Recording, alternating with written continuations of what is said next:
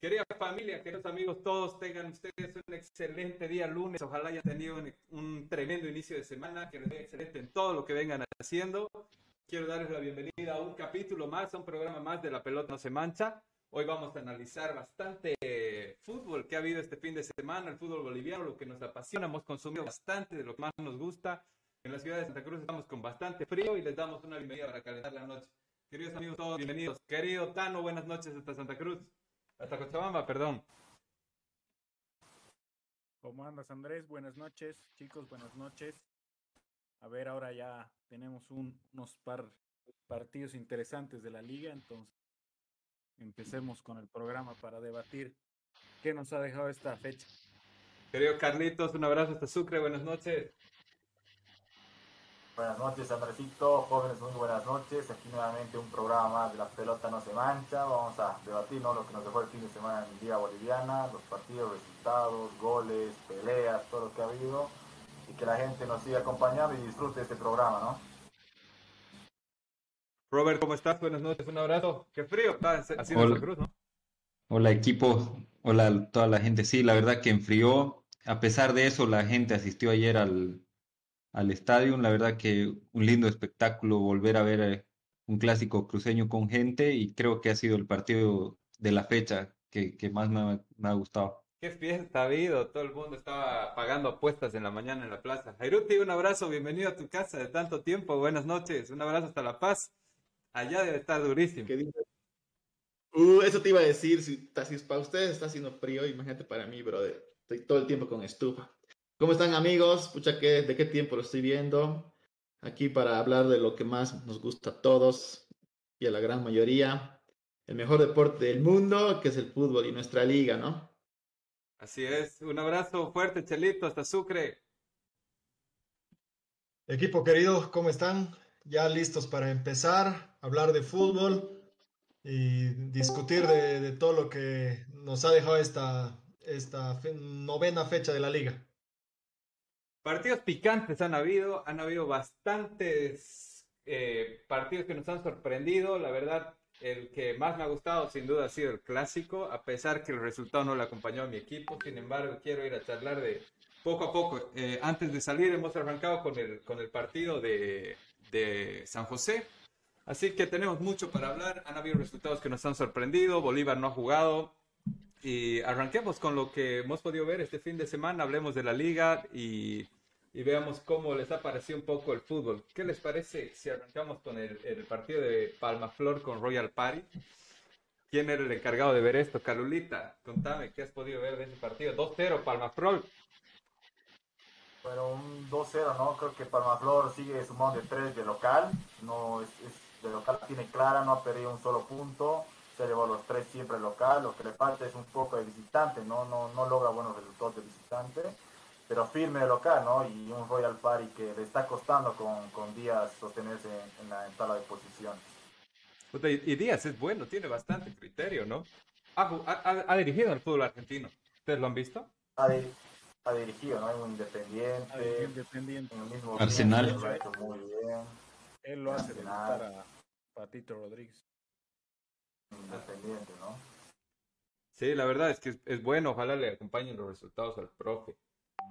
¿Ustedes qué opinan del... Ahora, perdón, no nos, no nos olvidemos que Palmaflor venía con cuatro lesionados, un expulsado y tres bajas. Bueno, un jugador eh, con COVID y el, eh, Thiago Leitao, el, entrenador, y su asistente también.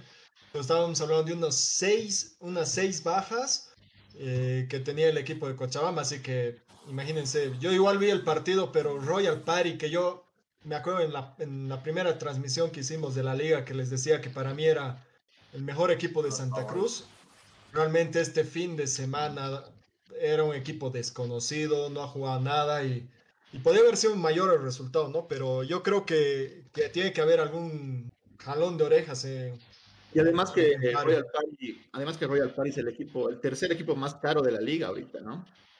Claro. Detrás de Bolívar, Always y, Always. y Royal Party. Muy aparte, se ha llevado a su base lo que tenía en Bilster, ¿no? Se ha llevado Central, se ha llevado Orfano, se ha llevado a, a Melgar, a Tonino, o sea, tiene la base lo que tiene en Bilster y ahí sí tenía resultados, entonces, ¿qué estará pasando con el equipo inmobiliario?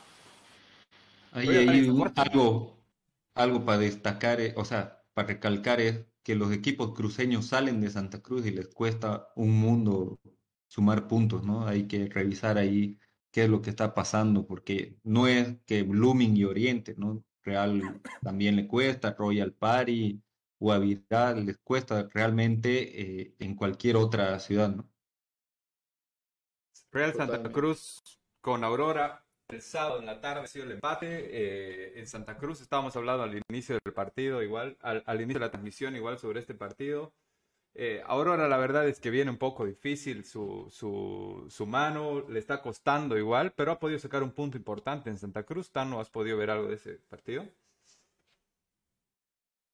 No, no lo he visto, pero para la realidad de, de Aurora creo que es un, un punto de oro, ¿no? No tiene un plantel mega competitivo y cualquier punto fuera de casa es, es positivo, entonces eh, creo que es un acierto su delantero, si bien el gol creo que ha sido de penal, ¿no? Pero está cumpliendo, entonces eso anímicamente por lo menos. Es el goleador de la liga actualmente, ¿no? a nivel personal a él le suma, entonces creo que sumarle a él va, va a hacer que el conjunto de, del equipo se, se ponga la misma bata y sigan hacia adelante. Pero sí es para recalcar que un punto fuera de casa para Aurora es mega importante, ¿no? Necesita el equipo y tiene y en Cochabamba cómo es cómo es la gente, 50-50 o, o por cuál de los dos se inclina más. No, la mayoría es eh, hincha de Wilstermann. Hay mucho hincha de, de Bolívar. Eh, son los de más peso en la ciudad. Pero ahora tiene su gente, tiene gente que lo sigue mucho y bueno, ha vuelto, ha estado en la B y ahora que está en primera, seguramente sus hinchas quieren estar el mayor tiempo posible. No es fácil con la realidad económica que vive y futbolística, pero, pero poniéndole ganas y esfuerzo, pues puedes hacer mejores cosas, ¿no? Creo que el objetivo de Aurora básicamente es quedarse en la liga. Eso es lo que está buscando, mantenerse en la liga. La verdad es que debe ser bonito un clásico. ¿Has podido ver allá? ¿Algún clásico? Sí, sí, sí. Pero... Sí, he tenido la suerte de, de vivir el fútbol cochabamino muy de cerca. Mi padre ha estado en la dirigencia de Bilsterman en, en, algunas gestiones, entonces he estado muy de cerca, he tenido amigos que han jugado en Aurora y en Bilster, he vivido clásicos hasta dentro de la cancha y es una linda fiesta, o sea, creo que cualquier clásico a nivel nacional es, tiene su gusto, tiene su toque y, y el de Cochabamba no es la excepción. Eh, y mucho más Bilsterman que tiene una presión eh, por parte de la hinchada que hace que salgan con todo, pero ahora al ser el, el clásico rival también le ha quitado puntos en partidos que parecían que iban a ser de Bilster y han terminado siendo Aurora, ¿no? Entonces e, ese, el clásico siempre es una, un tema aparte en general. San José con Tomayapo, 2 a 1 San José. La verdad es que el Santo está complicado, ¿no? La verdad, como decimos en cada partido, esperemos que lo pueda, en cada transmisión, esperemos que pueda salir adelante del pozo en el que se encuentra por su gente, por su hinchada, por la ciudad de Oruro, ¿no? No, sí, sí, totalmente lo que decías, Andresito. A mí me da pena, la verdad, que San José se vaya, bueno, descienda y desaparezca en realidad. Pero creo que, creo que es algo ya, es una, una, es una crónica de una muerte anunciada. Creo que no, no, no tiene solución esto. Eh, el presidente que estuvo por un, tiempo ha, renunciado. O sea, ya está ya al borde del colapso, ¿no? Una pena, semejante equipo. Sí, se complica la verdad y, y ha sido por malos manejos dirigenciales, como, como vemos la caída de, de, lo que es clásico, ¿no? Nuestro fútbol, cosa que le ha pasado a Universitario de Sucre igual por malos manejos, que, que cayó eh, creo que desde esa parte. Boys. Sport Boys, correcto, igual. Ese caso ha sido mucho más fuerte todavía, ¿no? Porque había gente conocida que estaba involucrada. La verdad, Ahora, Andrés, perdón, yo creo que el potencial de fracaso de un equipo, el más impactante para mí, o sea, de este tiempo ha sido cuando ha descendido Bilster, ¿no? Porque ha sido actual, así como tal vez para, los bolivianos como el de River, digamos, ¿entiendes? Así que un equipo tan grande haya descendido eh, en este tiempo, digamos. Ha sido fuerte, fuerte, fuerte.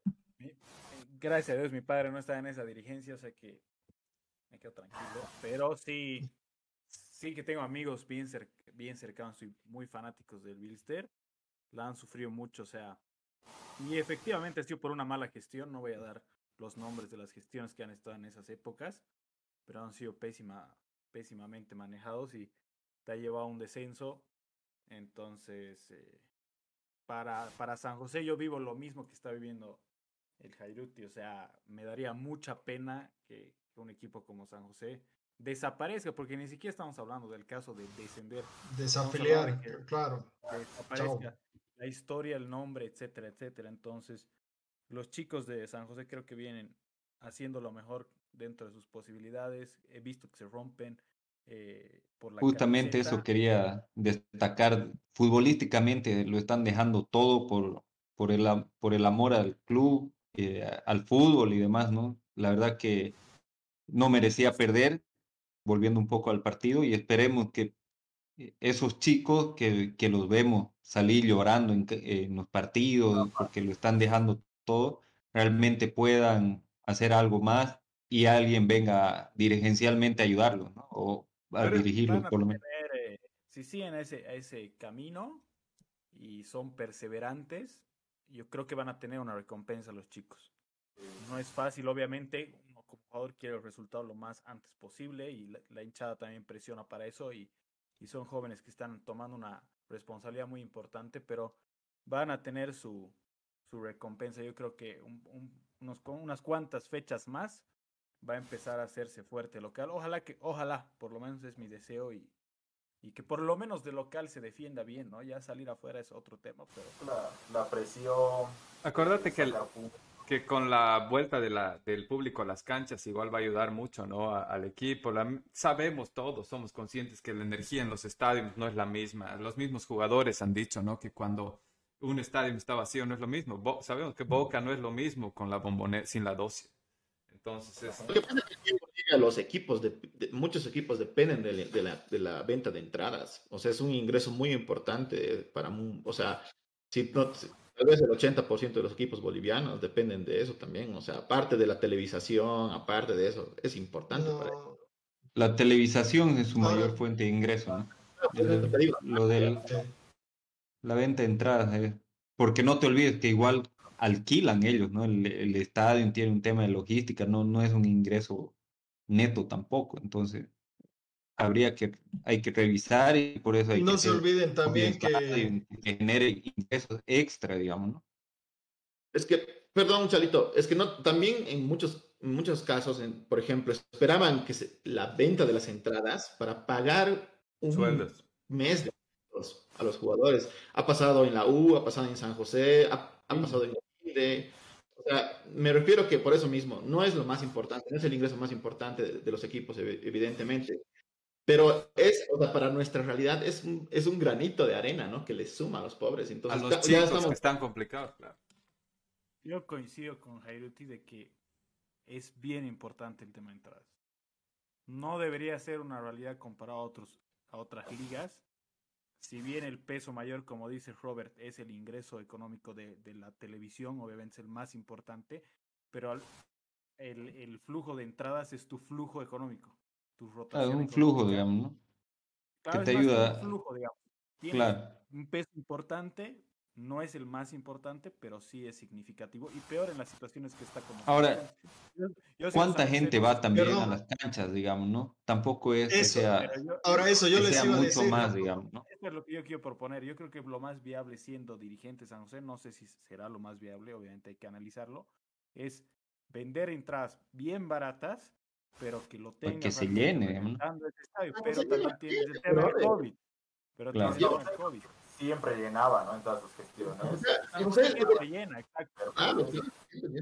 Pero, a ver, a ver, a ver, señores, se están olvidando de algo. Aparte, la pandemia, que las restricciones, puto, sacar, pero es duro, tampoco. el, tema, el tema del COVID ya, ya es un gran problema. Sí, exacto, entonces. Ahora, pero difícil. Pero otro tema también importante es que nos estamos olvidando, ya lo hemos dicho, aquí en Bolivia, la, todos los equipos, todos los equipos de la Liga Boliviana, sus hinchas son resultadistas. Si tienes un, una buena fecha, vas a tener gente en el estadio. Si tienes una mala fecha, vas a tener 10 tipos ahí apoyándote, con o sin COVID. Es la verdad. Y eso es lo que ha pasado. Han visto. Eh, hermano, el, el, fin de semana el estadio era vacío en Oruro. Y se han puesto entradas a la venta. Y no había apoyo, no ha habido apoyo. Entonces, no, por lo menos la televisación no ha mostrado eh, a la barra, a la poderosa barra de, de, de, San José, porque creo que eran muy pocos. Entonces, eso también influye. Lamentablemente no, no, está teniendo el apoyo ni siquiera de su gente. No te digo que estaba, que, que, solo habían cinco personas, pero yo la verdad esperaba, esperaba mucha más gente ahí. Y mucho más en este momento, ¿no? ¿Cuánta es la cantidad de personas que permiten ahora? ¿Qué porcentaje? Supuestamente el 50%. Depende, depende de cada ciudad. Depende de cada ciudad. Depende de cada ciudad. Ayer el clásico estaba sobre unos 65, 70.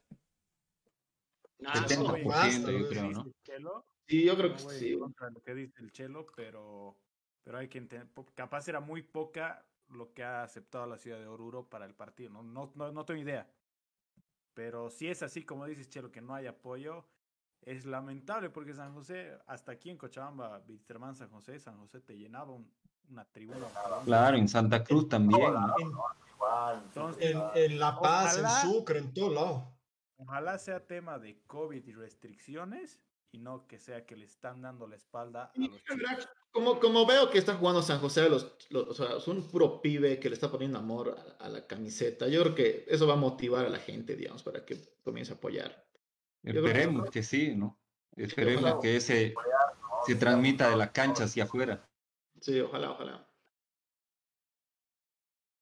¿Y son chicos de, de, de, Oruro o es de todo, todo Sí, son hartos de Oruro, sí. Hartísimos de Oruro. Sí, gran... muchachos, es peculiar porque, bueno, hablábamos de la U, Sport Boys, cuando han descendido, y eran equipos donde sí tenían jugadores de primera, ¿no? En este caso, todos son jóvenes que les ha tocado debutar en muy mal momento en el peor momento del club, que puta se están sacando de la mierda y jugando partido a partido, saliendo llorando. Quizás no es lo que esperaban, puta, pero le están dando todo, ¿no? Por ciudad igual. aparte, aparte un Sport Boys no tiene un, una historia por detrás, ¿no? O sea, sin menos claro. de San José. No tienes Totalmente. una historia, un, una hinchada reconocida. O sea, yo creo que lo que mucha gente decía, que San José es el equipo que más hinchada tiene a nivel nacional capaz, o sea, como decía Robert, te llena en Santa Cruz una, una tribuna, te llena en Cochabamba. No es la que más tiene, pero es la más firme. La más firme. La más firme, digamos. Exacto. Incondicional, la verdadera hinchada. Yo, cuando vivía en La Paz he debido ver unos dos partidos Bolívar-San José, que parecía, San José parecía el local, hermano. Ahora que... Y no te voy a decir que estaba... Ahora que en La Paz igual se ve mucho, mucha hinchada de, de San José. Inclusive sí, llegaba más gente que de Potosí. Y se va a general, ¿no? Sí, a general. Y se van con su banda. A un saludo van con su banda, con su morenada y su diablada. Un saludo a nuestros amigos los Kirkigans de la ciudad de Oruro. Esperemos que puedan remontar la situación del equipo por el bien del fútbol, por el bien del deporte nacional y por una institución grande. No podemos dejar que pase esto. Pasemos de. Si hay gente que esté escuchando de Oruro, sí vayan al estadio a apoyar a, por el equipo que es San, San, José y por los chicos que están poniendo el sí, por, ese por la historia y hablando, de su club, ¿no? Chelo. Ya ahora, hablando un poco del partido, eh, no sé si han podido ver el partido de San José contra eh, Tomayapo, perdón. La verdad ha sido un, hace un buen partido. El segundo tiempo a mí me ha gustado mucho. Los, los changos de San José han salido con una mentalidad de, porque estaban perdiendo, han salido con una mentalidad de, de matar y se han ido con todo. Y por algo la figura del partido para, para la televisión ha sido el arquero de Tomayapo, ¿no? Ha tenido, ha tenido buenas intervenciones, unos remates fuera del área de, de los chicos de San José tremendos hace un error. El arbitraje nomás. El arbitraje tenía que haberlo expulsado a Lima de Tomayapo, le ha perdonado la vida. No ha cobrado un penal claro para San José. Penalazo. Eh, pero realmente ahí se demuestra qué, qué gente entra a jugar con el corazón, porque cuando ha terminado el partido, los chicos de San José se han ido llorando. O sea, se han ido llorando porque realmente ahí les han, les han robado el partido les han robado el partido. Merecía por lo menos el empate San José. Cuando decisiones ajenas infringen o interfieren en el resultado del partido, es ahí cuando realmente te vas temblando y llorando, como dices, Chelito. ¿Estabas diciendo, Jairuti? Sí, sí, sí. No, no, no, no, Robert, ¿ustedes han visto el partido? Calula, Tano, ¿vieron el partido de San José? Bueno, sí he visto el resumen, ¿no? no, no pude ver en vivo el día sábado por la tarde. Ocupadito, seguramente estaba. Por tomar. no, estaba jugando a la pelota. Estaba jugando a la pelota, muchachos. Y bueno, no, sí, lo que dice el Chavito, ¿no? El arquero Cárdenas se ha convertido en una figura, sobre todo el segundo tiempo. Y bueno, es para los jóvenes es, un, es, la, es una final, ¿no? Cada, cada fecha que se juegan. Entonces ahora recibo nuevamente al INDE eh, el día jueves. A ver, ¿no? Igual que acompañe a la gente y se va a ver igual cómo va la gente, el equipo, ver qué, pasa en ese partido. Pasamos de, de match. Vayámonos al partido de Bilsterman con Real Potosí, donde ha ganado Bilsterman 3 a 1 el día viernes. Ahí quien tiene algo para contarnos del partido. No sé si han, si han visto un poco el match. Yo la verdad he visto. A mí me pareció que Bilster era superior todo el partido.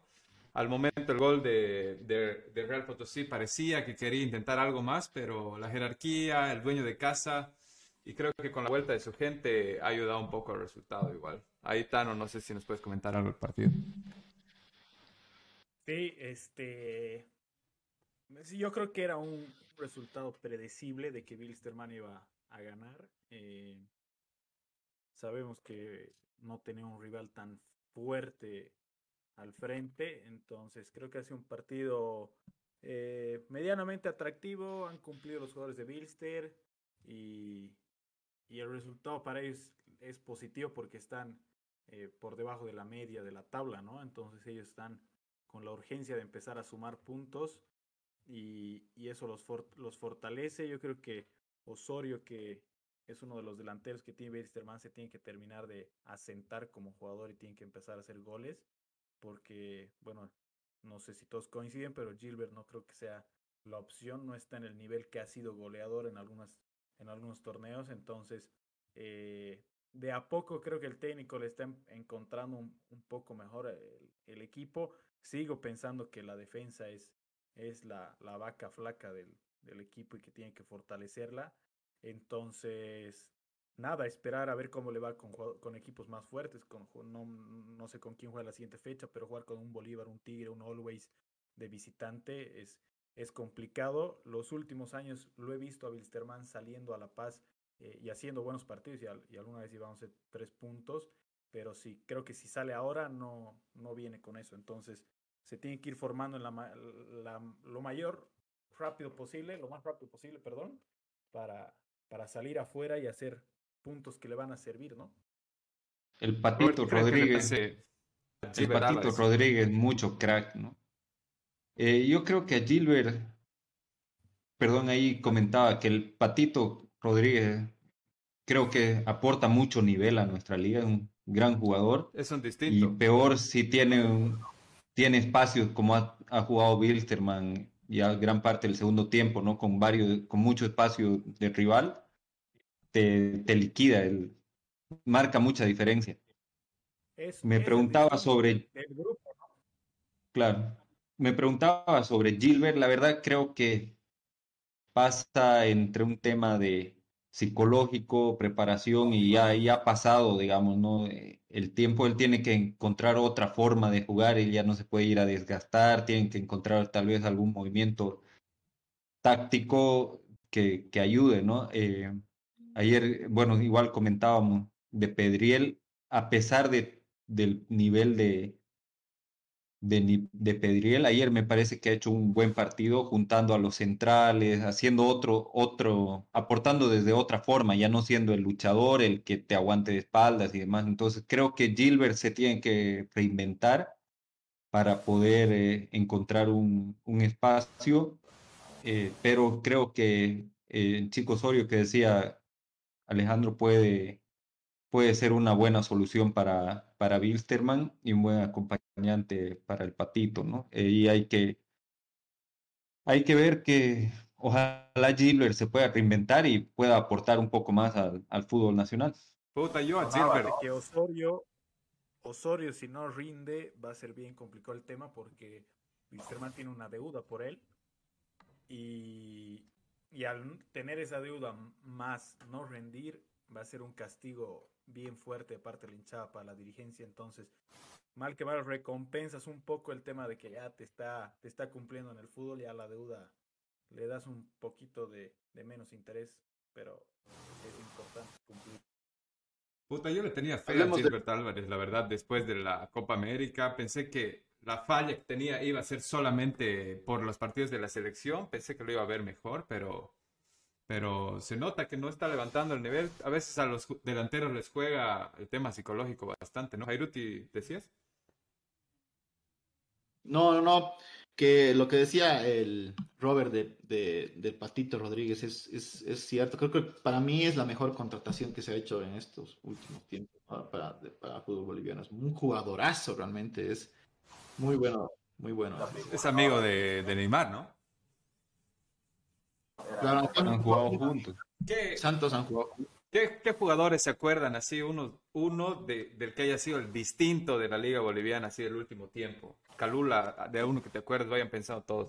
Pochi Chávez, el Pochi Chávez, ¿no? Que uh, igual, quedamos o no, le hace gran falta a Wilster en el medio, es su armador, con Pato y, y Serginho por afuera, es el, mejor tridente, creo, ¿no? Del fútbol nacional, que ya vuelve los primeros días de agosto, si no me equivoco a los entrenamientos después de su operación. Y Gilbert no por nada igual sonaba en Guavirá, ¿no? Creo que al final no se concretó. ¿Ustedes de qué jugadores recuerdan así unos refuerzos malditos del último tiempo de la liga? A mí el, que me, el jugador que me gustaba era Ali Mesa de Oriente, la verdad que creo que era un jugador muy desequilibrante por, por las bandas y creo que de, del exterior ha sido uno de los mejorcitos que hemos tenido en el último tiempo eh, y bueno, el pelado Riquelme, igual que te hacía los goles siempre. Riquelme se fue a Chile luego, ¿no? Un poquito más atrás. A Perú. Sí, está en, está en Perú. Perú. En Sporting Cristal. Yo yéndome un poco más atrás, uno de los mejores refuerzos que he visto en el fútbol boliviano ha sido el colombiano Marín de Vladimir. Vladimir. Que de hecho llega, llega a ser selección Colombia, ¿no? Jugadorazo, ¿no? Como Roberto Carlos le pegaba. El lateral yo, pelado, jugadoras. Yo, hermano, de los últimos tiempos, para mí un uno que ha marcado igual mucho cuando llegó fue Callejón. Con otro, con, con, otro estilo de juego, ha sido figura aquí realmente. Pero si nos vamos más atrás, hermano, yo creo que entre los mejores refuerzos en la historia de la liga que yo no lo he visto jugar, pero por comentarios y, y, por lo que uno puede leer y todo, el zurdo López, hermano, que era el... Hasta, hasta Maradona lo admiraba al zurdo, entonces, para mí esos dos han sido... ¿En qué año fue eso? ¿Aprox? Han sido eh, los 90, principios de los 90. Vino a retirarse casi ya el zurdo López y pff, la rompió aquí. Tenía un equipazo además, ¿no? Con Bolívar. ¿El tuyo, Jairuti Callejón? Bueno, de hecho, de hecho, hay hasta Jericiño en Bilster que ha sido campeón. Jericiño es buenísimo. Ahora tiene jugadores como el Vichy Fuertes, igual que vino, hizo un par de, de partidos. El, el, ogro Fabiani que venía a jugar por, le pagaban por goles.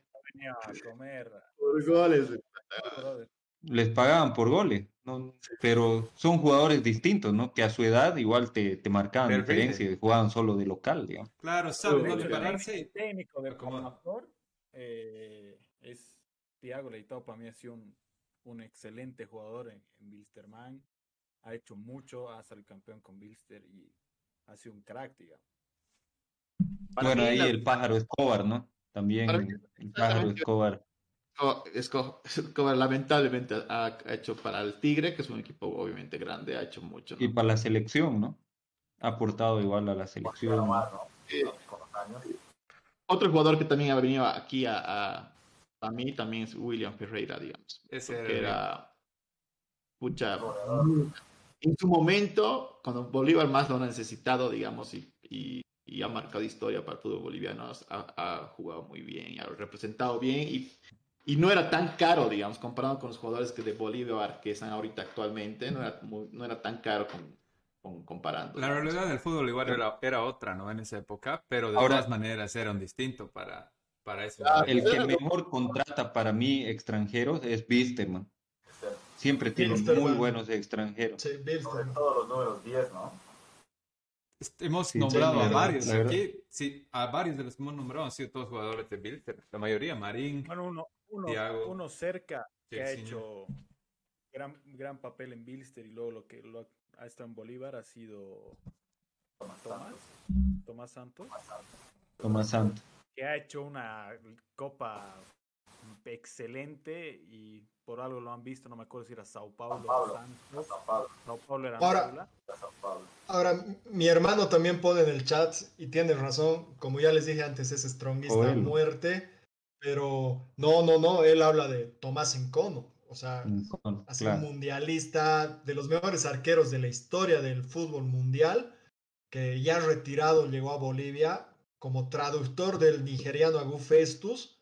Y ahí le propusieron si no quería jugar y el otro dijo, bueno, y pues hasta ahora sigue teniendo el récord de la, de la valla más invicta en, en la, en la liga. Hasta el día de hoy no, nadie lo puede desbancar. Selección a pesar de, de que Daniel Vaca estuvo cerca. Claro es ídolo del, español, si no me equivoco. ¿Es bueno o es malo tener tantos nombres de extranjeros que hayan hecho tan buen papel en Bolivia? Es malo. No, depende, pero fíjate Europa, digamos. La liga, o sea, no tiene restricción, digamos, de extranjeros.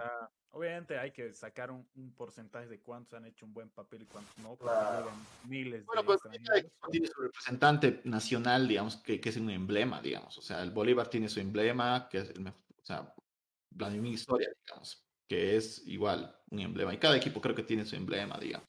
Igual dos que llegaron ya en sus últimos momentos, el Piti Carrari, Arnulfo igual, ¿no? A Bolívar. Yo me acuerdo de, yo me acuerdo de dos, de dos jugadores, arqueros. Estaba nombrando un poco ahí a Joel Sayas, Robert, arquerazo el paraguayo, arquerazo arquero de Bolívar, y otro que tuve el placer de sentarme a comer un churrasco y tomar unos vinos con él, Federico El Duayén, era tercer arquero de la selección de Uruguay en el Mundial de Corea-Japón 2002. Así que han debido ser unos ocho vinos que nos hemos bajado ahí. universitario, ¿no? En la U, exacto. Nicolás Torres fue un, argentino que llegó a Wilstermann cuando estaba jugando en la B y juega, la, juega el ascenso en Sucre. Yo viajo con ellos. Ya les voy a contar otro día, pero me han, me han confundido con Nicolás Torres y yo he dado la entrevista, pues ya he fingido unos minutos en ATV en vivo. Buena esa. Sí, no, ah. pero cada, cada equipo creo que ha tenido su. Por ejemplo, del Tigre, si mal no estoy, Sergio Luna igual ha sido un jugadorazo que tenía el Tigre. En Oriente igual era bueno. ha tenido grandes jugadores.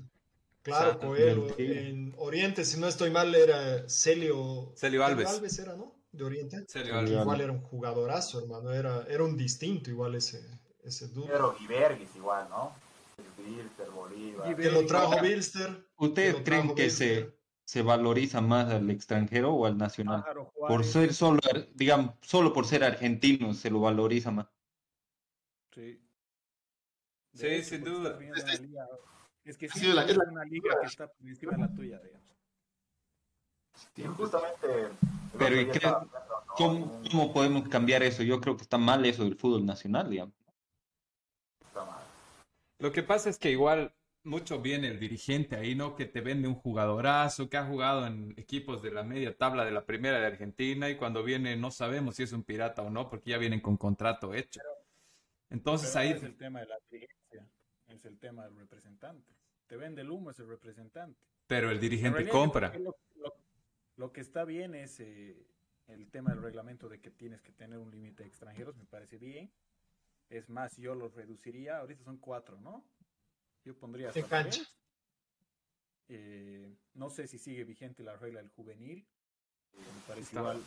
Ahora, esa regla tampoco ha funcionado mucho, ¿no? Porque era como que sí o sí tenían que traer al juvenil, jugaba un tiempo y, era más lateral? que lo iban a sacar de su casa, digamos, ¿no? Y era un lateral que lo ponían ahí. Sí, pero mal, es que, es que la gente esa época lo veía como una eh, obligación. una obligación que te jugaba en contra, pero en realidad lo tienes que ver como una oportunidad para, para potenciar tus juveniles, digamos. Obviamente dentro de las hay, como dice el Andrés, los ponían de laterales, digamos, que es el, tal vez es un puesto de menos riesgo, no lo vas a poner de central o de nueve, pero le estás dando minutos a un joven de tu, de tu plantilla, digamos. Y sin embargo, en Boca el fin de semana el Colorado con 16 años ha debutado, ¿no? Sí, pero no te olvides que aquí ha debutado el hijo de Valdivieso a sus 13, hermano. 14, 14. Por ejemplo, el, juvenil de Inde, Yesid Martínez, que era roto el año pasado en Nación Bolívar con Pancesa, tiene 17 años y es titular. Los, no, fue a los 90 en medio campo, ¿no? un zurrito bueno, la verdad, con buena proyección. ¿17 años? Sí, es changuito de Pancesa. La rompió el año pasado de juvenil en Pancesa en Nación Bolívar y se la ha llevado Robledo al. Pero no, no, se olviden que de Bolívar el juvenil era Quinteros también y, y era de los mejores jugadores y también jugaba los 90 minutos en, en Bolívar. O sea, que tenemos... No es, mal, acierto hacer jugar al juvenil. Ahí te das cuenta lo que mencionaba Ale, que el fútbol está apuntando a potenciar a esos jugadores, porque esos son tus próximos guerreros. Por eso mismo, lejos como desventaja y el técnico ya sabe que lo mete a Pepito Pérez por cumplir la regla, pero Pepito Pérez en su cabeza ya sabe que juega el medio tiempo y chau, lo estás cagando al pibe. Al principio estaba así, con, o sea, eso hacían los equipos. Pero ahora, hay que que puede volver una figura. No se olviden que hay equipos que juegan el primer tiempo sin el sub-20 para asegurar y el segundo tiempo recién meten al sub-20 porque tienen que meterlo y, y, es como que ya no nos queda de otro. Ahora, Ale, tal vez tú, es, tú sabes más, el, el, arquero de Bilster, el hijo del toro Sandy, igual es chango, ¿no? Es juvenil. Es, juvenil. Es juvenil. Imagínense, y es arquero. O sea, ese, ese, ese arquero tiene un futuro espectacular también si, si sabe hacer bien las cosas. Para, mí es un excelente arquero. Al, pedo, ¿no? Sí, sí, sí. Exactamente necesitamos eso. Obviamente el puesto de arquero es bien complicado darlo, ¿no? O sea, siendo juvenil, la mayor responsabilidad es el arquero, es más complicado que llegue, pero hay casos de que puede ser un caso de éxito de que sea un excelente arquero y merece la oportunidad como el arquero de Italia, ¿no? Don Aruma, si te consolidas a tus, o sea, entras al arco en un año estás consolidado si lo has hecho bien y tienes toda la vida por delante para ser el dueño y señor de esos tres palos, no estés donde estés. El de Argentina, digamos, ahora lo tiene aseguradísimo hasta, hasta el Mundial. Dibu Martínez. Y ya, y, y, juega en Inglaterra bastantes años, ¿no? Él, cosa que no estaba en el sí, Claro, se, se fue a los 16 al Arsenal. Se fue a los 16, 17 al Argentina Arsenal. muchos años como problema el arco, ¿no? O sea, eh, Caballero, Romero, o sea, como que, o sea, son buenos arqueros, no lo niego, pero era complicado ese tema. Llegó Armani, que merecidamente ha llegado a la selección, pero ahora que ha tenido la... Yo no sé si Argentina lo pone a Dibu en el principio por el tema del COVID de Armani, o ya lo tenía pensado que iba a ir él de arranque, pero es un acierto total, ¿no? Y en la entrevista que, veo al técnico argentino, eh, va más por el lado del COVID de Armani, pero eh, al, para el inicio de la Copa ya podía estar Armani, entonces decide mantenerlo porque le habían hablado mucho a, a Dibu. Para mí es... que no se, no se ha hecho en Bolivia, digamos. Para mí es que el éxito se divide entre la oportunidad y la preparación. Diego Martínez estaba preparadísimo, nadie lo puede negar, y llegó la oportunidad del COVID y a ver quién le quita su, la uno de Argentina, ¿no? Ahora. jugador, por ejemplo, creo, de los últimos tiempos. Es Leo Díaz, ¿no? El de River que tapa en el último superclásico, que todavía antes estaba con familia y lo llama, le dice, puta, ya prueba de COVID negativo y mañana es titular, y, ahora ya tiene contrato por los 18 años, que no se le esperaba, ¿no? De 30 mil seguidores en Instagram a medio millón de seguidores. y contrato con Adidas. Pasemos. Claro. Tienes que estar, a veces pasa solo una vez y si estás preparado y lo haces, se quedó contigo la oportunidad. Pasemos. Nos hemos desviado bastante. El Tigre Guavirá, 2 a 1 el Tigre. El, el día de ayer ha sido el partido. No sé quiénes han visto un poco el match. Yo la verdad estaba bastante delicado porque me han puesto mi segunda dosis. Yo, lo he visto, yo lo he visto, yo lo he visto. Bueno, un partido eh, malísimo, ¿no? Para el Tigre porque ha, terminado pidiendo hora, ha jugado muy, muy mal. Eh, Guavirá en realidad tal vez merecía empatar un, un rato de esos. Ha jugado, o sea, para hacer equipo Camba que viene aquí a, a meterse atrás este, no, no, no ha, sido, la verdad, me ha sorprendido de, por parte de Guavirá. Pero el Tigre este, ha, jugado así para...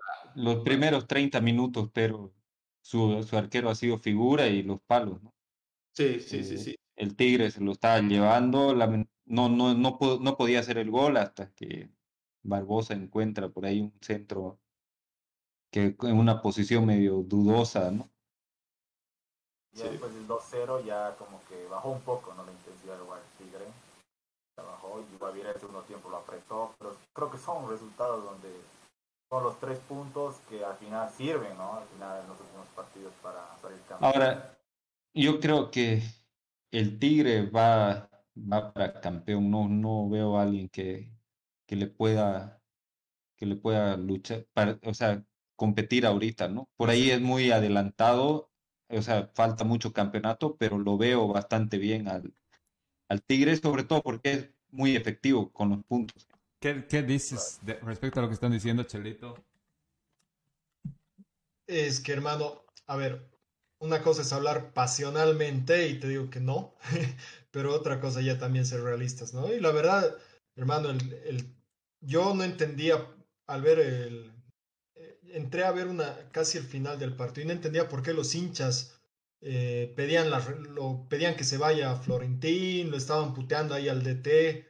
Yo decía, pero se han ganado, pero es que realmente ya después viendo, es que realmente no jugó bien, ¿no? no estaba jugando bien el Tigre. Como dicen, son tres puntos, que es lo que cuenta, ¿vale? Pero, pero para lo que el Tigre estaba mostrando, realmente el nivel que tuvo ese partido ha sido bajo. Ahora, otra cosa que también hay que destacar es a Jair Reynoso, ¿no? Son seis partidos seguidos que viene metiendo goles. O sea, está segundo en la tabla de goleadores. Eh, siempre en las últimas temporadas, si ustedes se acuerdan, desde que estaba en San José, está ahí arriba en la tabla de goleadores. Es, es un excelente. y campeón, pues. Exacto, sale goleador. Y sigue siendo goleador en el Tigre, siempre está ahí arriba entre los primeros tres, cuatro goleadores. Realmente es algo para destacar. Y otra cosa que también el Tigre eh, sabe escoger muy buenos changos juveniles. Como así, yo creo que Bilster trae buenos extranjeros, el Tigre trae muy buenos changos. No sé de dónde los saca, saca Chapaco, saca, saca de Santa Cruz, saca de Cochabamba, eh, pero trae, saca, saca muy buenos proyectos y ese es también lo que se está viendo ahora, ¿no? y no olvidemos que el Chura jugó bien, ¿no? Perdón, ahí complementando a lo del Chelo, Chura jugó bastante bien el, el partido, creo que ha sido el más desequilibrante. Todo. Y, le falta que debuten. Y, perdón, para acabar, y no olvidemos que los dos últimos refuerzos que trajo el, entrenador todavía no han debutado, entonces, ¿quién dice que también o no sé, creo que no sé si habrán jugado este partido, pero que yo sabía todavía no han debutado y hay que esperar. Y Blackburn sigue jugando la Copa Oro, que ya metió goles y todo igual con su selección. Entonces, realmente el Tigre está para, para si no es para campeón, está ahí para pelear. Para, segundo, ¿quiere decir para segundo? No yo, no, yo no he dicho nada. Mi hermano está viendo el programa, ahorita me va a llegar algo al chat. Yo, yo les he dicho desde, desde el principio, perdón, Carolita, el Tigre es candidato, yo creo que, en la mayoría de los torneos. O sea, es, es la realidad. No sé si tiene un departamento de scouting para, para llevarse a, buenos pibes o tiene contratos atractivos para los chicos, ¿no? Hay que ver, es algo positivo que estará haciendo. Será un tema de análisis y de estudio para, para que también otros equipos, no es malo copiar si es algo bueno, entonces hay que ver qué, qué será ese tema. Yo, Chelo, te tengo una pregunta ahí. Yendo al lado pasional del hincha, ¿te has dado cuenta que cuando juega el Tigre realmente le ponen la garra que necesita? No te voy a comparar a, no voy a comparar a nadie, pero no sé si han percibido eso. Ha habido finales que solamente tenía que meter un gol y el Tigre tenía que ganar 4-0 de visitante y ganó 4-0 de visitante y en el otro lo empataron. No sé. ¿Sientes? ¿Pueden percibir pues, eso? Sí, lo que pasa es que yo creo sinceramente que la garra del tigre no solamente es porque su, en su escudo hay un, hay un tigre ahí, sino porque realmente es un equipo que, cuando le ha tenido que meter fuerza y, ganar un partido y sacar un resultado adelante, si no lo han hecho, han, han estado ahí. El Tigre siempre ha tenido grandes líderes, siempre gente que los ha empujado, siempre ha tenido, y eso te ayuda, tener un capitán de verdad ahí adentro en la cancha, te ayuda. Y, y la verdad, el, el, el, pájaro Escobar realmente es el artífice de ese tricampeonato que tanto, que tanto lo, lo embanderan, porque realmente, o sea, tener un tipo ahí que te haga eso, que realmente te demuestre el agarre y el coraje para salir, sacar adelante un partido, es, es, es mucho. Creo que buscan jugadores así en realidad, ¿no? No, sí, exacto es lo que dice el Chelito. Este, yo creo que el Tigre que dices vos, Andrés, es el que, el que tenía que ganar 4-0 de visitante y salía campeón. Es el Tigre hasta Pablo Escobar. O sea, Pablo Escobar ha, ha, dejado de jugar en el Tigre y yo creo que ya hay ese hueco de capitán y de líder, digamos, para que el Tigre siga haciendo. ¿No crees que Daniel Vaca es un buen líder? y que tenga algunas fallas, es el líder ¿no? que tiene es que puede ser que Escobar haya dejado un hueco irreemplazable, como lo hemos hablado de Centeno en Bilsterman, digamos. Pero yo creo que con los años que han ido pasando, el Tigre tiene esa identidad, o sea, por naturaleza, o sea, llegar al Tigre no sé qué será, no sé si es... Yo creo que hasta antes de Pablo Escobar ya tenía esa identidad. esa identidad la viene hace años, o sea, tiene esa identidad. Sí, sí, sí, sí. Como, les expliqué de las selecciones que cada selección tiene su identidad, yo creo que el Tigre ya la tiene marcada. Ahora, de que llegue uno más líder o menos líder, obviamente va a pasar, pero la actitud de, del Tigre ya creo que está definida y marcada y por eso lo hace pelear títulos cada año. Creo que va a ver, además que saliendo, saliendo, perdón, saliendo del chiste, o sea, de, que sale segundo hace eso, a eso iba Chelo. Torneos, Siempre pelea. O sea, sale, sale segundo, o sea, no lo jodemos porque sale segundo, pero podría haber salido quinto, podría haber salido décimo, cuarto, y está ahí y le falta el centavo para el peso y está ahí arriba siempre. Siempre juega copas. El, el, hincha va a ser la, la, joda de ha salido segundo, pero ¿dónde está el otro? Porque solo uno puede molestar, el que ha salido primero. Entonces hay que entender que no es un fracaso salir segundo. Obviamente, como, como equipo grande, tu primer objetivo seguramente va a ser salir campeón, no, no clasificar solo a un, a un internacional. Pero no es un fracaso, sino es, he tenido menos errores que los 14 de abajo, ¿no ves? Solo me ha superado uno. Y eso hay que empezarle a entender. Y es lo que me pasa cuando discuto con gente River y me dice, peor es perder la final de la Libertadores. No creo, para empezar son dos temas diferentes que ni siquiera se deberían comparar. Y segundo, estás saliendo segundo, perdón la, la redundancia, de todo Sudamérica. Entonces no lo puedes ver como fracaso. Obviamente las presiones de acuerdo a cada liga, a cada competición son diferentes. A Boca le exigen salir campeón de la Libertadores y al Tigre le van a exigir salir campeón de la liga. Pero el hincha tiene que empezar a pensar con la cabeza fría y decir, ya, no he logrado el título, estoy yendo a Libertadores y he hecho un buen papel en la liga, porque quiero ver qué pasa cuando salgan sextos, lo van a quemar el y me estoy metiendo buen y me estoy metiendo buena plata ahí a las arcas que en Bolivia realmente es lo que más porque viene varios torneos de varios años peleando entre los tres primeros sí o sí digamos. yo lo veo siempre al Tigre. Yo yo empezaba he vuelto a seguir la liga hace poco pero siempre escuchaba que el Tigre estaba encima, entonces algo bien está haciendo Bilsterman y el Tigre que han estado peleando los últimos años. ahora también hay, que, hay que tomar un equipo nuevo, perdón Robert, un equipo nuevo que también va a estar ahí peleándola por mucho tiempo, yo creo que es Always, ¿no? Yo creo que eh, también probable que pelee el título Always más que el Tigre, porque Always a un principio le ha dado prioridad su equipo a la Libertadores, más que entonces no le ha ido muy bien y tiene muy buen equipo para Libertadores y, y para la liga, ni que se diga. Entonces yo creo que ahora Always va. Ahora ahí, Jairo, pero si vos te fijas, los últimos torneos del Tigre hacía exactamente lo mismo. Y el final, de, el cierre de temporada, de la mitad para hasta el final, el Tigre empezaba a sumar, a sumar, a sumar, a sumar y o llegaba al campeonato o quedaba segundo o tercero, digamos. Ahora creo que tiene ese diferencial de que ha jugado todo para la liga, digamos. ¿Cuál es tu realidad? Obviamente, estando en, el, en la Libertadores, digamos, quieres pasar más rápido de fases porque recibes más premio económico, es lógico, pero ¿qué tan real es de que un equipo boliviano se ilusiona con llegar a cuartos, semis o final? no, solo uno. Entonces, no, ahorita ni uno. ni uno. Ahorita, ni uno, Chelo. no, no, creo que la idea es pasar grupos, porque es lo más alcanzable, y, el, y esa ronda de octavos, ya jugar obviamente con lo mejor que puedes, pero lo que también te importa es tu torneo local, no puedes partirte tanto porque no tienes la plantilla para partirte tanto y si tú te lesionaste por Libertadores, vas a tener tu liga, que es la que ya te vuelve a importar después de perderla, complicado. Entonces, hay que, es un tiro y afloje bien complicado también para los técnicos, digamos. La lógica que manejan los equipos, para mí es, como dices, dale, atender la Libertadores hasta la primera fase. Ojalá me dé para la segunda fase, porque si no paso, igual me va a dar tiempo para recuperar en la liga, y eso es lo que hacen todos, ¿no? Chelito, decías. Ahora, ahora, ahí, perdón, Chelo, te voy a cortar porque hay que entender que en el fútbol boliviano lo ven como muy grave jugar Libertadores miércoles, Liga domingo y vuelta a jugar miércoles. Brother, en Inglaterra juegan cada dos, dos días. O sea, hay que llegar a un nivel de exigencia en los jugadores de, ese, de esa característica y de que no, no digan, uh, es que juego el miércoles, no me pongas el partido. Guardo equipo. No, jueguen, tienen que jugar.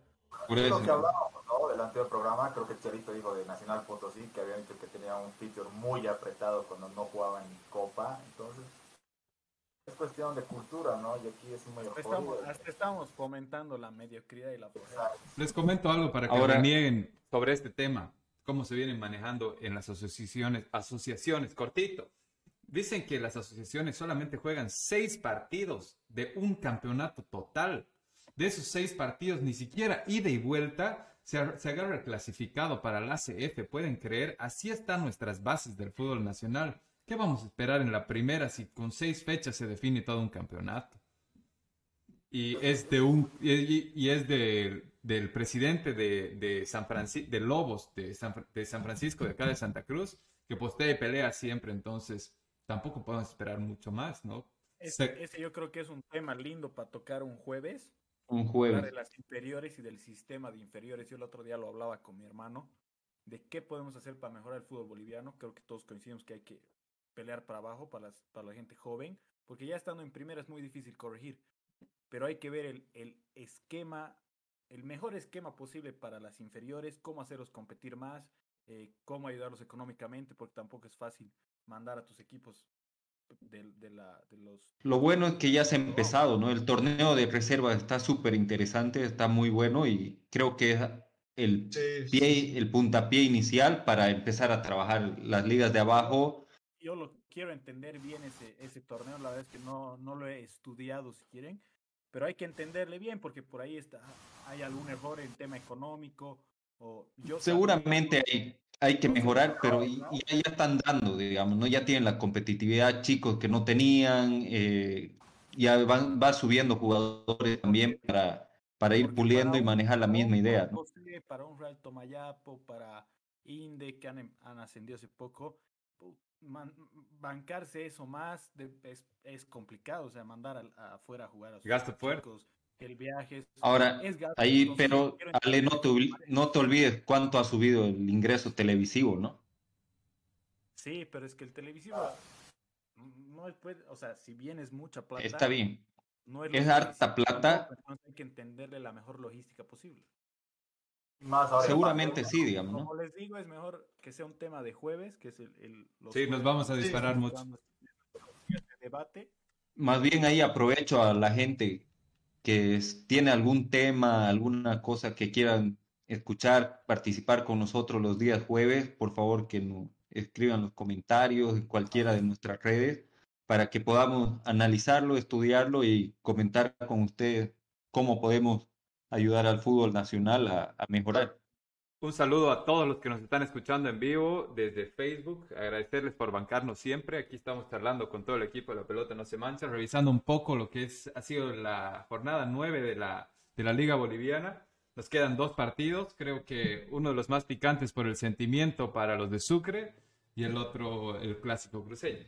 Vamos por el partido de Inde con Always Ready. Inde 1, Always 2. Calula, ¿qué has estado en la cancha? ¿Qué has visto?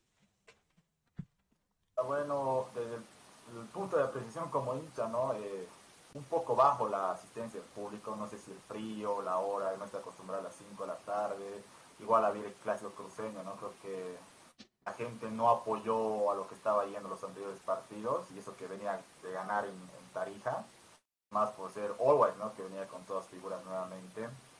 Y ya en el tema del partido sí se fue picando desde un principio con el loco Robledo, ya sabes que se hicieron unas cuantas cosas ahí al borde de la cancha. Ha estado fuerte la pelea, ¿no? Ha estado fuerte, ha estado fuerte. Se quejaba de la altura, supuestamente Assad, ¿no? Sí, sí, en la casamata igual había unos cuantos cruces de palabras, se tiene que traer la policía. Entonces un partido picante y ahí, ¿no? Y ya luego en lo futbolístico, puta, el Inde no, no supo cómo contrarrestar ¿no? el, esquema de Orwell, que jugó con tres atrás, cuatro al medio y tres adelante, que realmente se ha parado en toda la cancha.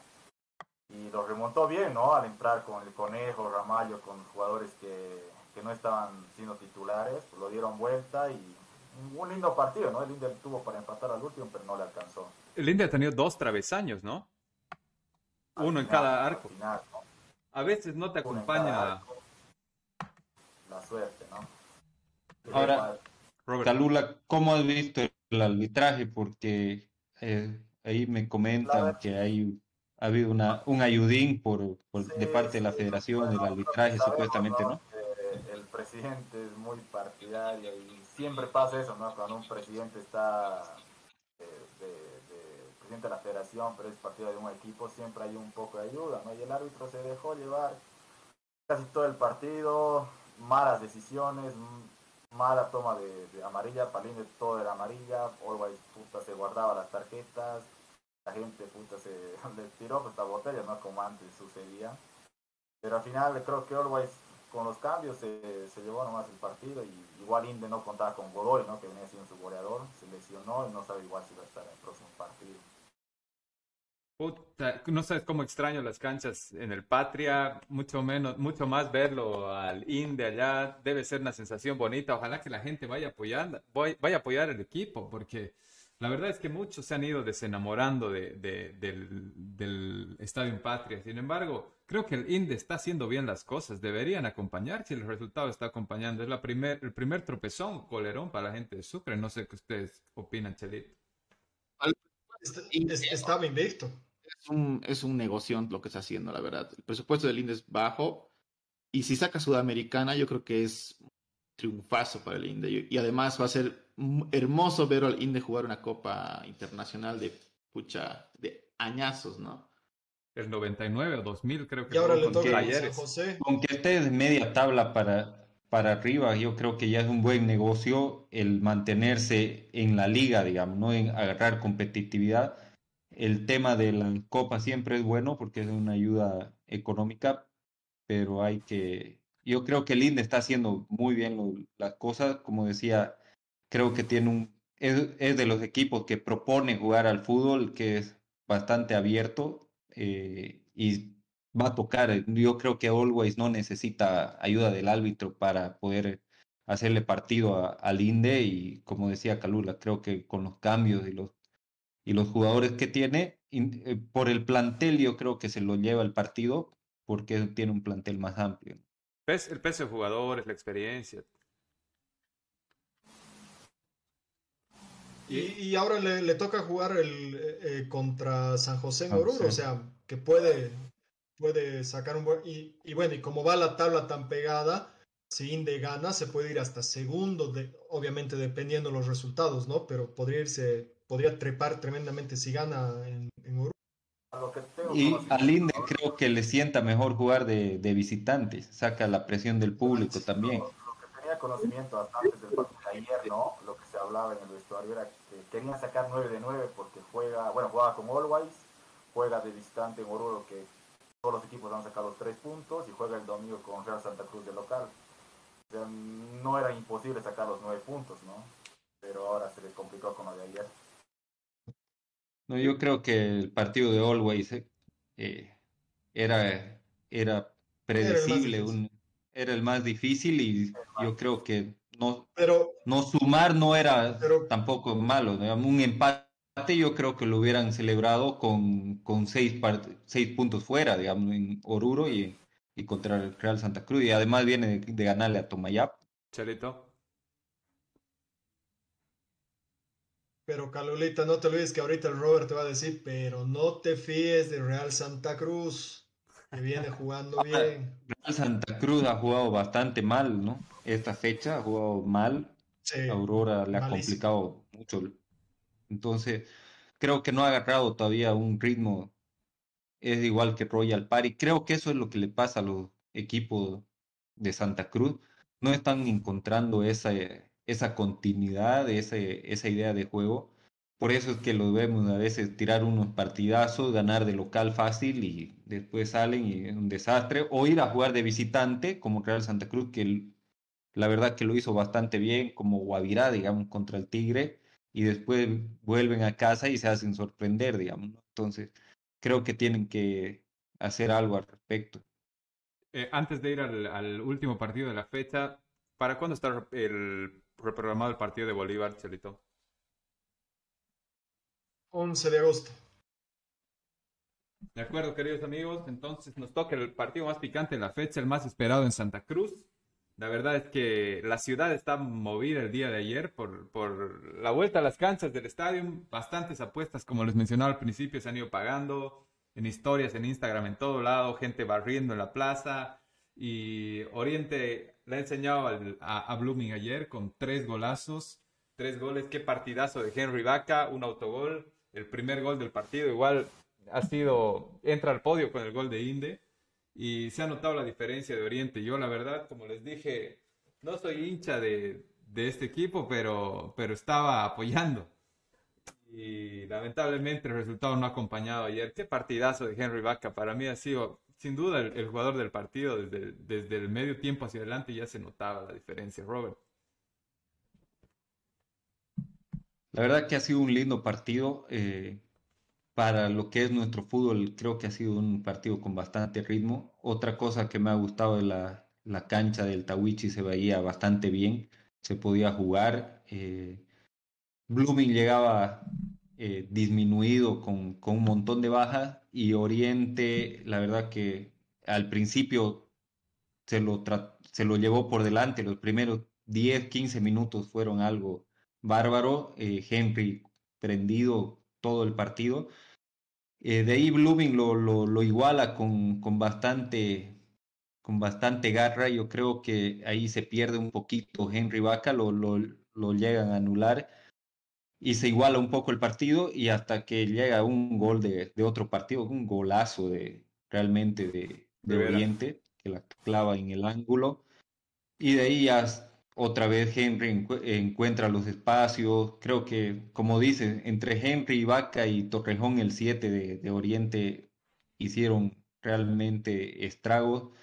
Merecía, creo que el 3-0 es un resultado justo o tal vez un poco corto para, para, lo que se ha visto. Le, Blooming sufrió mucho el partido, pero lo lindo ha sido, como dice, la, la fiesta, eh, ver el, el, estadio otra vez con gente, el apoyo.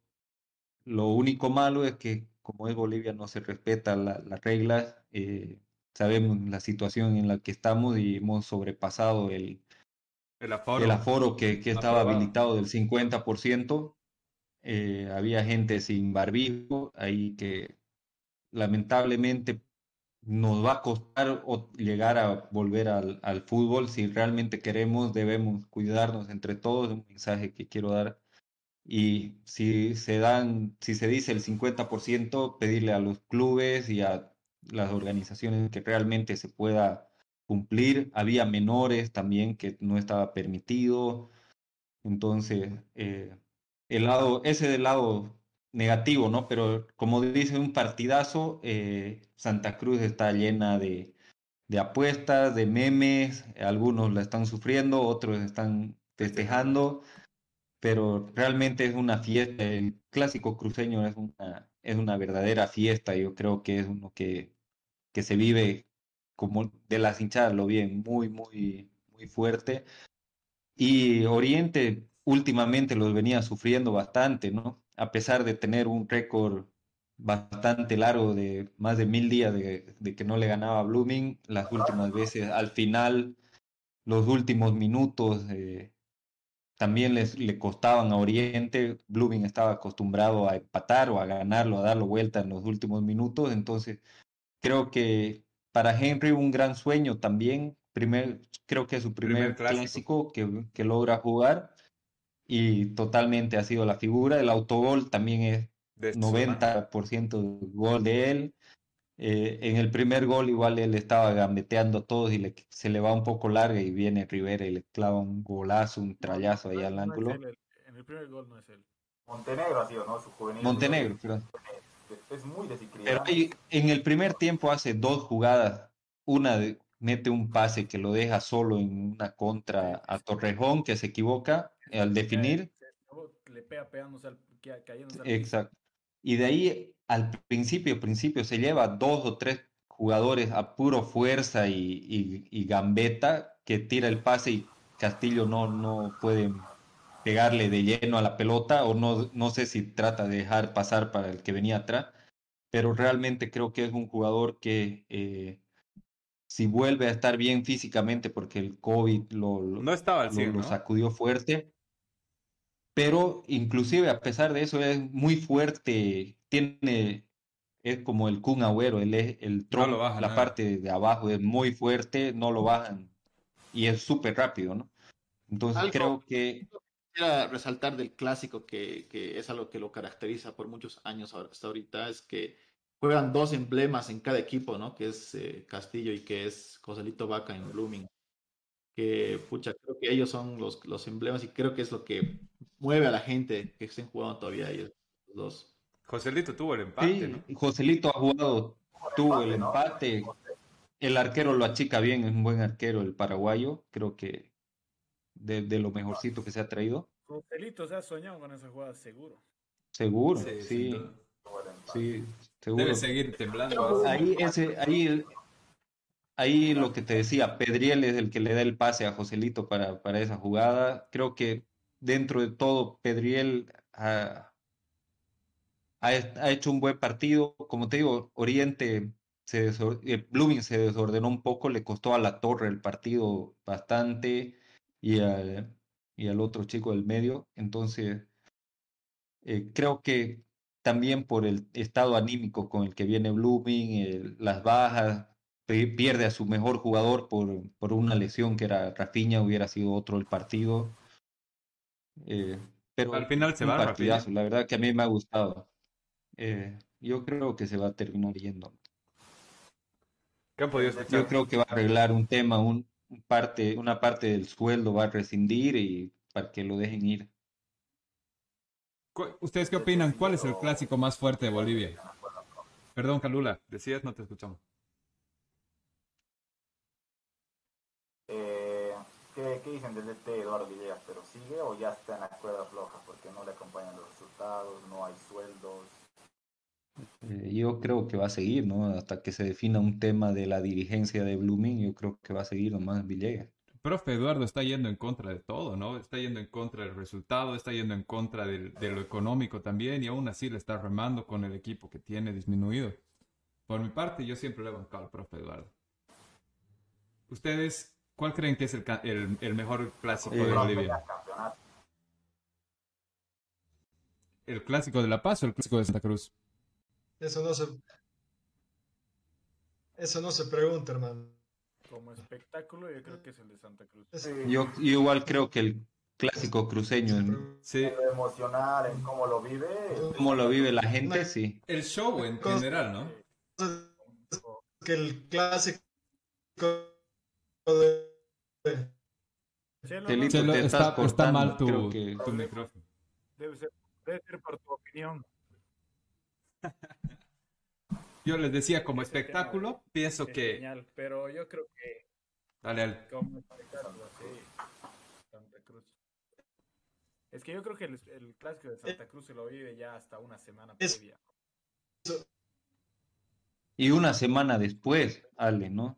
O sea, claro, ahí joda. Aparte, aparte, que vienes a pagar apuestas, etcétera, etcétera. Y eh, cada vez son más las apuestas, más, más locas, más, más, más gente conocida. La gente etcétera, se ¿no? involucra más. En Santa Cruz no hay nadie más. Si, si hablamos del clásico en tema de fútbol, los mejores equipos de, de, o sea, los que más vienen haciendo las cosas bien son el Tigre y Bolívar y en el, por ese lado se llevan la parte, pero totalmente espectáculo en Ahora sí creo que has vuelto Chelo, no sé si Chelo querían renegando. aportar. Ahora sí, ¿me escuchan? Sí, todo bienísimo. Sí. Ok.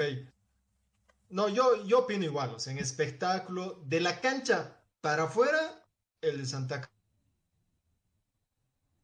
Estás con problemas, Charito. No. Ahora, sí, sigan nomás, sigan nomás. ahí, dentro de la cancha, creo que también los últimos años, el, el Blooming Oriente, Oriente Blooming ha sido muy, muy competitivo, resultados emocional, abiertos, como te digo, ¿no? con desenlace en los últimos minutos, resultados muy abiertos, partidos bien abiertos. O sea, el Eh, show de la cancha acompaña al show de afuera. Sí, yo creo que en ambos. eh, No, pero bueno, está por ahí nomás, pues, brothers. O sea, a ver, el, el clásico Canva es lo, es que es limitado al clásico. El fútbol Canva es limitado al clásico. Después salen de, de Santa Cruz ambos y es. No, no, no, estamos hablando de clásico, pero no. Estamos no, hablando de clásico. Después hablamos de... Afuera es otra cosa. El no ves el mismo nivel que de futbolísticamente del Tigre y el Bolívar. No, no. Es más emocionante. Es garra, acepto, es garra, el clásico Canva, es garra, pero futbolísticamente porque después salen y no son ju- Yo equipos. no creo que, yo no creo que Bolívar y Tigre Bolívar Sí, y Tigre no reflejaría, se nivel reflejaría en, en el... Es que, a ver, si, es, si se reflejaría el, lo que dice el Robert, digamos, que se ve buen fútbol en el clásico Canva afuera, yo aceptaría, digamos, que, se- que, son, que son buenos equipos los Canvas, pero no, o sea, salen afuera y, y no, no, no demuestran lo que se ha visto en el clásico. Pero sabemos, ¿no? Que el Pero clásico es un partido distinto, ¿no? Solo los clásicos, ¿no? Ahora. Claro, Solo claro. los clásicos. Ahora- aparte, el nivel futbolístico, el nivel futbolístico en Bolivia, el nivel futbolístico en Bolivia es relativamente parejo bajo la mediocridad que es el fútbol boliviano. Bolívar puede ser más, lógicamente, que Real Tomayapo, que los que quieras, pero no, no hay una diferencia de show futbolístico abismal entre el clásico de- de La Paz y de Santa Cruz. No hay, no, eso es eh, totalmente errado por mi opinión si bien puede que tengan un nivel, un escalón por encima que los de Santa Cruz, puede ser, pero no te genera un wow, el clásico de La Paz es impresionante en su nivel futbolístico y el de Santa Cruz mm, no creo que sea. Si así. juega al mismo tiempo Bolívar, Tigre y yo- Blooming yo- Oriente, ¿cuál ves, Tano? Yo, perdón, Nada de Blooming. ahora yo les digo una cosa. Yo creo que en el último tiempo, muy de la academia, vería el clásico cruceño. Ayer, igual les, les comento ahí en, en Patria, había mucha gente que veía el partido y por celular el clásico. Porque te llega, o sea, la emoción, las, puede haber O sea, y- peleas y y, eso- demás, te llega el clásico cruceño. Y eso no quiere decir que el clásico paseño no sea atractivo Claro. en vista. Eso es lo que hay que también entender. O sea, criticarlo o irse para un lado no No, no, no. sí, sí, sí, sí. Estamos diciendo cuál es el que más nos gusta, ¿no? No, además, ahora, Obviamente, yo, cada yo, uno tiene su opinión de, de qué le gusta más, pero no creo Claro. que, como dice el Jairito, de que el nivel de fútbol de La Paz es muy por encima de los de Santa Cruz y demuestra más show. Para mí, no, es más, más abierto es el partido de, de Santa Cruz. Creo que corren más riesgos y lo hacen más atractivo que el de La Paz. El de La Paz se cuidan más. Si bien sigue siendo atractivo, no es malo, porque igual en algún momento el partido se parte la cancha, se corren sus riesgos igual y eso lo vuelve el carajo igual. Es, es emocionante también. Oye, qué bien se escucha tu micrófono. Puedes más cosas. Gracias. El Robert, está quejando. Pero bien random el comment, pero gracias. Entonces, no a pasa. Ver, o sea, a ver, yo creo que perdón, perdón, perdón. Aprovechemos, aprovechemos que se me puede escuchar. A ver, eh, no sé si estoy saliendo bien o, o mi internet está bien, está bien. una caca, pero yo creo que han, hasta hace poco, la diferencia entre el clásico de La Paz al clásico de Santa Cruz era altísima. La diferencia, en todo sentido. En este último tiempo, el clásico de Santa Cruz ha remontado bastante, bastante. Yo creo sinceramente que ahora es más vistoso un clásico Camba, pero es más importante por todo lo que se juega y todo eso, el clásico de La Paz. Para mí, como dicen, es criterio personal. Para mí, el clásico nacional. Totalmente. Bolívar Stronger, siempre. Pero, pero yo creo que en el último tiempo se ha nivelado bastante y en muchas cosas el de Santa Cruz ha superado al paseño. Eso sí. Bolívar y el Tigre, que generalmente están peleando siempre por encima de los de Santa Cruz, eso lo hace más atractivo porque se pelean por decirte la punta, digamos, ¿no? El Exacto. y puta, pelean por mediana tabla. o sea, los dos tienen su atractivo. Sí, sí, sí. No, no, no, concuerdo con el Jairo de que. Ahora, como fiesta futbolística. Porque Oriente, porque Oriente, salga a jugar a La Paz y ya no juegue igual de, de atractivo que en su clásico, eso no lo hace mejor, menor clásico. Ahora, si quieres verlo así como fiesta futbolística, ¿cuál crees que te llama más la atención, digamos, ¿no? Todo el pues, contexto. El de Santa Cruz es, tiene más. No. sé, Jairo, ahí por ahí vos te gusta mucho más el, el paseño, ¿no? Tiene también. el, clásico Camba es buenazo, o sea, me gusta.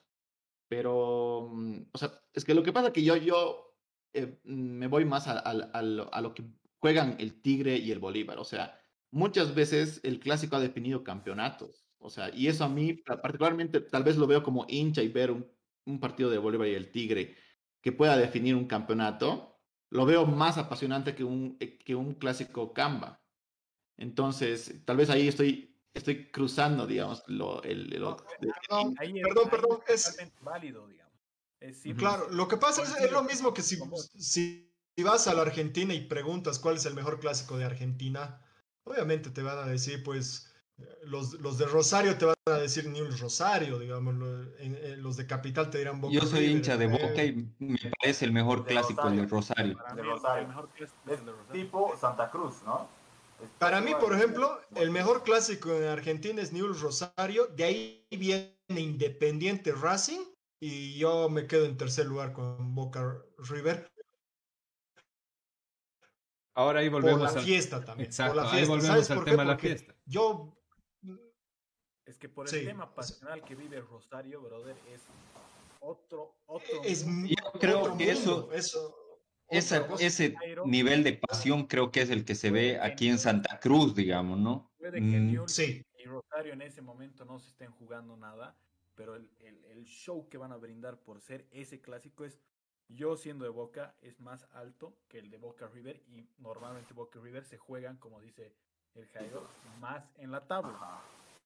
Pero sigue siendo atractivo. Obviamente para mí, cada uno puede, algunos me dirán, los de Bilster me van a decir es más atractivo contra Aurora y está bien, porque tiene su pasta, tiene su gusto y tiene sus cosas igual. Es, Ahora, el de Bilster Aurora es, es bien similar al, del, al de Bolívar Tigre en, en, en, en show por fuera, ¿me entiendes? No, no, no futbolístico, por show. Ahora, ¿ustedes creen que... El, Perdón, la pasión de Santa Cruz es otra cosa. Ahora, ¿ustedes creen que esto depende del, del, equipo como tal, de que se arme una fiesta, o es todo el contexto? Y al hablar de contexto voy de la cultura del cruceño versus la cultura del paseño, que se va a juntar con sus amigos para ver el partido, va a ser una carne o se va a ir a la cancha directamente. ¿O es, hay algún responsable para armar todo esto? Entiendo que Tigo en Santa Cruz estaba jugando con Bruno Ferrante, Pablo Fernández, penales y demás. Pero ¿de quién creen que depende esto, Chalito? Yo, a ver, ¿sabes cómo lo vamos a poder identificar bien esto? El lunes en nuestro programa. El domingo se juega el clásico. Ya tenemos el clásico de ayer, vamos a tener un clásico el domingo. Que una tarea de todos nosotros sea poder ver todos los puntos futbolístico, fiesta, y ahí vamos a poder tener un análisis actual de cómo se vive un clásico, ya sea en La Paz y ya en Santa Cruz. De acuerdo. ¿Qué dicen ustedes? Creo que igual no vamos a llegar a ningún punto porque es una opinión personal la que estamos dando y es, un, tema y es un tema de gusto, ¿no? Sí, sí, sí. Eh, de hecho, coincidimos todos que el, que se juega más es el de La Paz y por, por el, el lugar donde se encuentran los equipos. Ahora, el tema de la pasión de los hinchas de un lado al otro puede ser un, tema que, te venda más, digamos, ¿no? Que yo creo que se mueve mucho más plata en un clásico Blooming Oriente que un Bolívar Diestón, ¿no? Por un tema de la pasión de la gente. Ojo que no digo que no sean apasionados en La Paz, sino por cómo se vive el clásico, si vos quieres verlo, entre esos dos equipos, porque por ahí lo, lo, que ha hecho que se vuelva tan importante el clásico es lo que dice el Jairo, que ya no juegan nada, eh, ningún título, digamos, ¿no? Entonces es como pasa, o no, si no estoy peleando el, campeonato, por lo menos ganaré mi clásico, digamos, ¿no? Habría, habría que ver también. Eso es lo que juegan en realidad, o sea, por eso, no sé si será bueno, pues, porque ahorita hace cuántos años... Una cosa es que se juegan y otra cosa es el show que te demuestran. En show creo que los partidos más atractivos del último tiempo en la liga se han dado también en los clásicos, como te digo, o sea, minuto 90, 91 te hacen goles, eh, se da la vuelta el partido, etcétera. porque si importaría dónde está en la tabla, si están jugando algo, puta, no iría pues la gente, no apoyaría, pero para ellos puede ser un campeonato, ¿verdad? que salir al día siguiente y decir, puta, soy de Oriente, 3-0, toma, págame la apuesta y listo. O sea, para ellos es pues pasión.